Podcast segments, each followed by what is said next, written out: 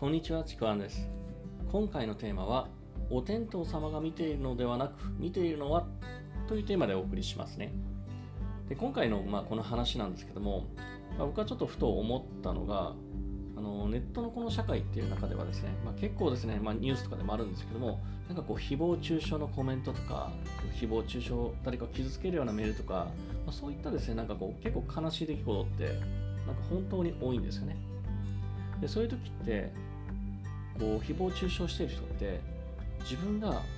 匿名だから誰かわからないから顔がわからないから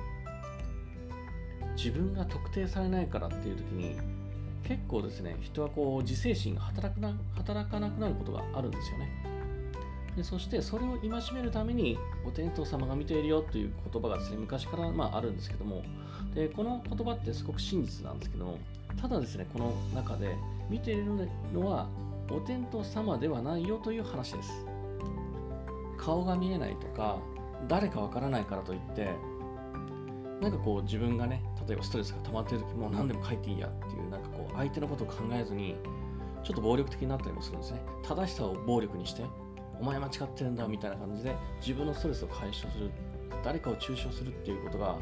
結構本当にね、日常的に当たり前に起きてるんですね。まあ、ちなみにですね、こういうことを言うと、これ自体も正しさの押し付けだみたいに言われることもあって、なんかちょっとアホらしいんですけどね。まあ別にあの今回はですね、何かを否定するとか、そのための音声ではないです。このお天道さんを見ているっていう言葉をですね、あのもう一度認識してほしいなと思っていて、まあ、この言葉、誰もね、一度は聞いたことがあると思うんですよ。この意味をまあ正しく言うと、まあ、これは誰が見ていなくても、お天道さんを見ているので、悪いことしちゃいけないよ。それはいずれ自分に返ってくるよという、まあ、昔からの戒めなんですね。で最初に言ったようにこれはまあ確かに真実で誰も見てないから自分が誰かもわからないからって悪いことすればそれはですね自分の未来に対して本当に悪い影響しか起きないっていうことなんですね。ただこの言葉で違う点が一つだけで見ているのはお天道様じゃないんですね。見ているのはお天道様じゃなくて自分自身なんですね。自分自身の目が自分を見ているんですよ。まあ、自分自身の目という言い方をしましたけど、自分自身の無意識なんですね。自分がどんな言動をとったのか、自分の無意識がしっかりとそれを見ていて記憶していて、そしてそこにふさわしい未来を自分自身が作っていくんですよね。これ、何度も語っているセルフイメージをそういうふうに作っていくんですよ。無意識の中で。誰もが見てもなくても自分自身が見ていてそれをやった自分っていうのをそういうセルフイメージを作っていくんですよ。例えば誰も見ていないから人を傷つける自分。誰かわからないから乱暴な言葉を投げかける自分。自らそういうセルフイメージを作ってそういう人間になっていくんですよね。でそういう人の未来を想像した時にそれって幸せ？幸せ感じますか？っていうことを